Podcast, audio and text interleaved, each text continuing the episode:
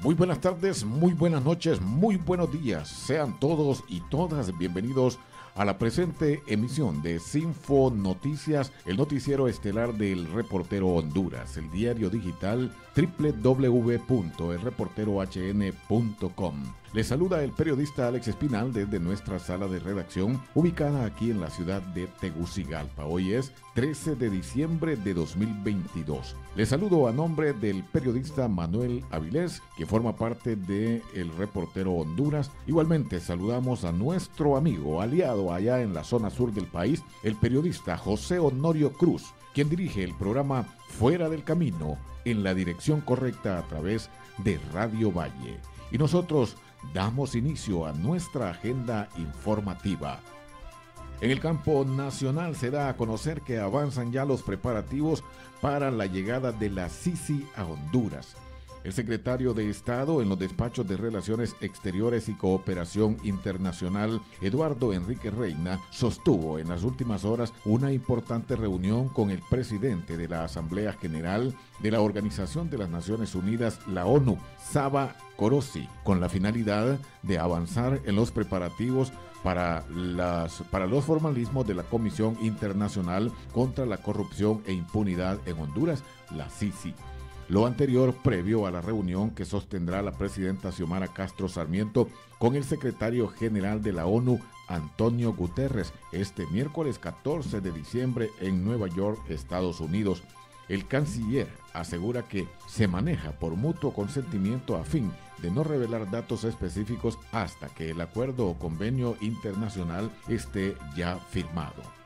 En otra noticia nacional, Hugo Noé Pino dice, eliminamos los fideicomisos porque eran mecanismos de gobiernos anteriores.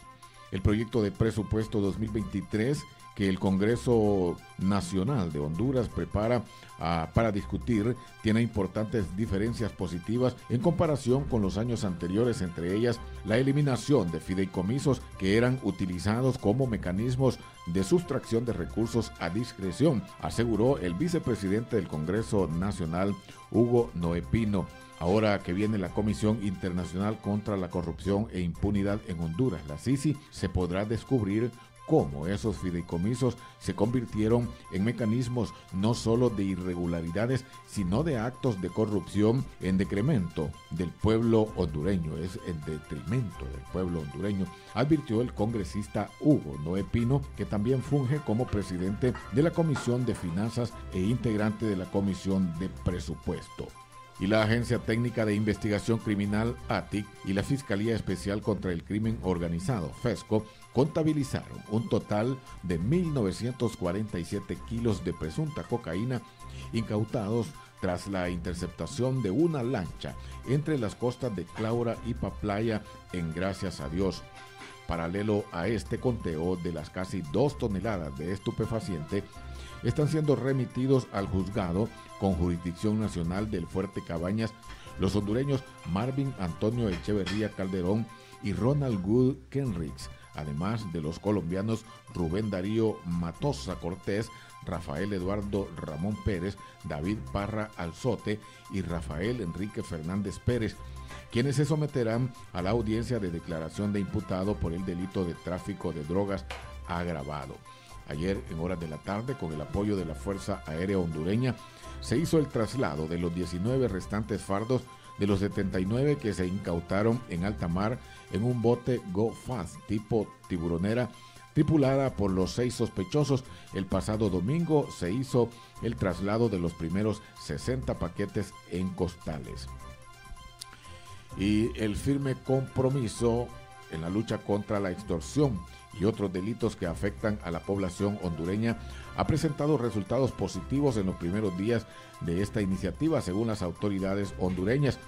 Muestra de ello es que a la medianoche del día lunes 12 de diciembre, de diciembre se recibió información que miembros de maras y pandillas del sector del Pedregal, la Mololoa y zonas aledañas huyeron a consecuencia de los allanamientos que DIPAMCO y otras unidades especiales están realizando a raíz del de CM29-2022.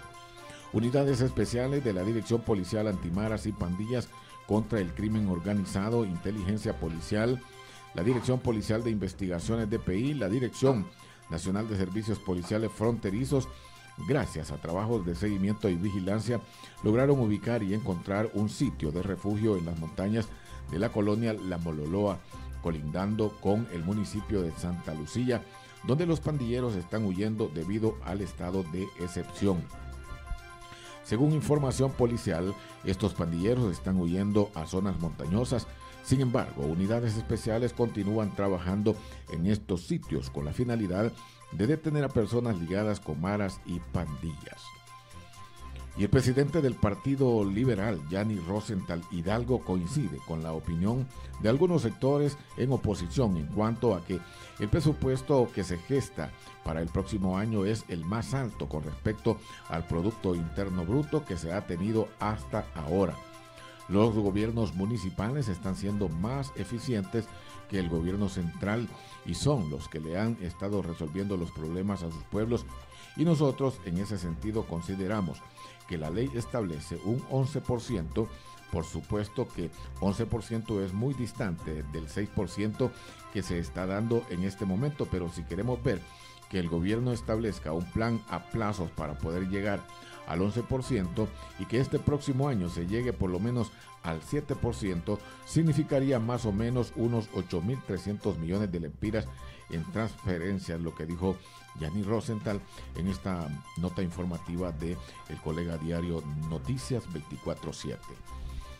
Y el exministro de Finanzas, Wilfredo Cerrato, considera que la meta de ingresos en el anteproyecto de presupuesto para el próximo año está sobreestimada y se corre el riesgo de que sea cubierta con más deuda o impuestos. Cerrato hizo el llamado de alerta en declaraciones a una radioemisora capitalina a horas de que se empezara la discusión en el primer debate del instrumento fiscal para el próximo año proyectado en alrededor de 395.500 millones de lempiras. Y nos vamos al campo internacional. Mire usted, siete muertos en las protestas contra el gobierno y el Congreso en el Perú. La ola de protestas en Perú contra el gobierno de Dina Boluarte y el Congreso no se detiene en las regiones, dejando al menos siete muertos en choques entre la policía y la ciudadanía, de acuerdo con el más reciente reporte de la Defensoría del Pueblo.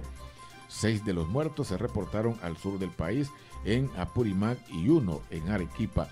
La situación se salió de control desde el sábado en Apurimac la región natal de la nueva presidenta, donde se han registrado también 22 heridos que se encuentran hospitalizados.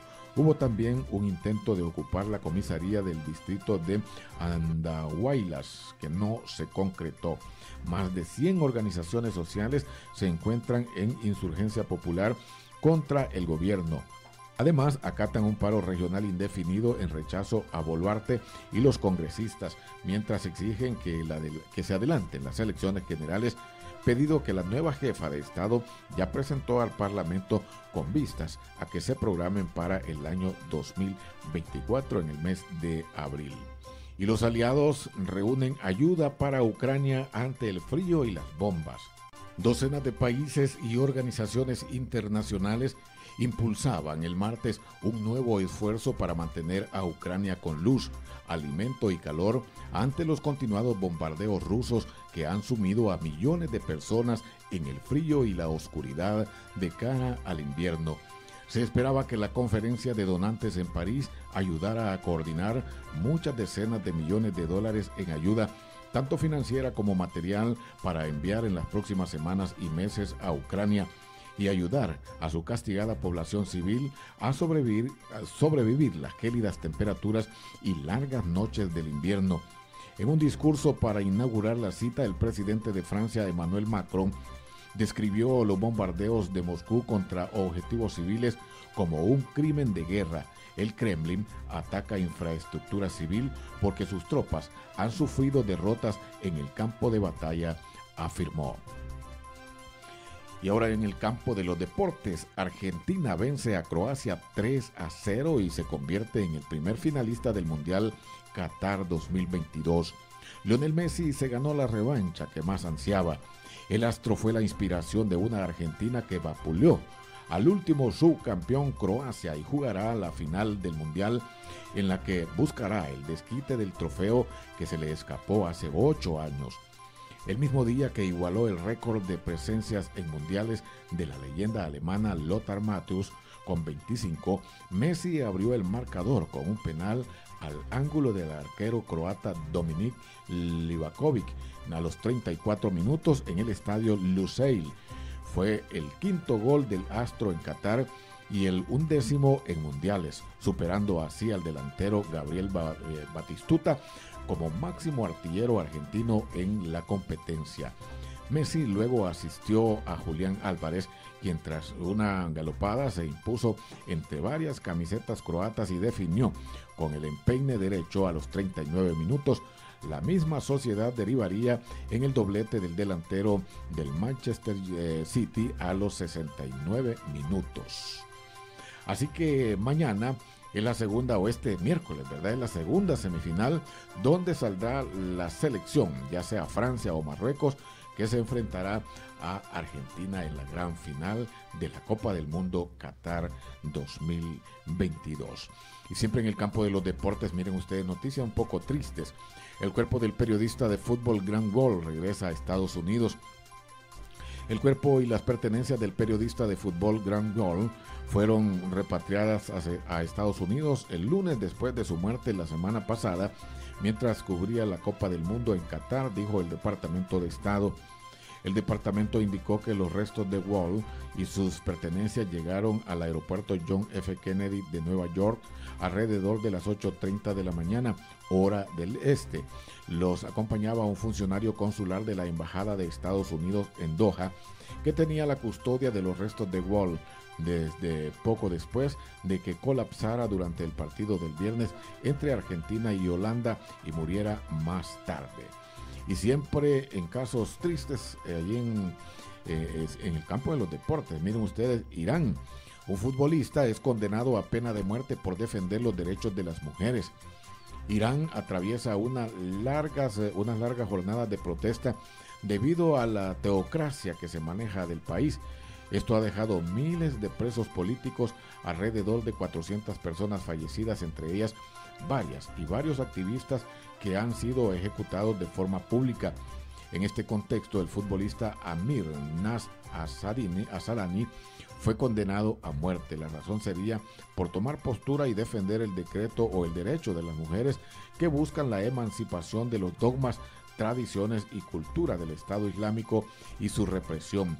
De acuerdo a información difundida por parte de medios internacionales, el astro iraní será ejecutado como sucedió con otros activistas en esta semana. Frente a esto, la Federación Internacional de Asociaciones de Futbolistas Profesionales, la FIPRO, se pronunció y rechazó por completo la decisión por parte de las autoridades.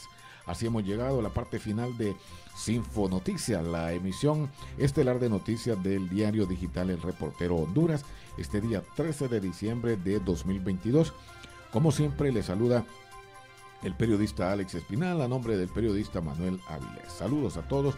Pásenla bien, estén pendientes de nuestros boletines de noticias en nuestras diferentes plataformas digitales. No se olvide de visitar el diario digital El Reportero Honduras en nuestra dirección web www.elreporterohn.com.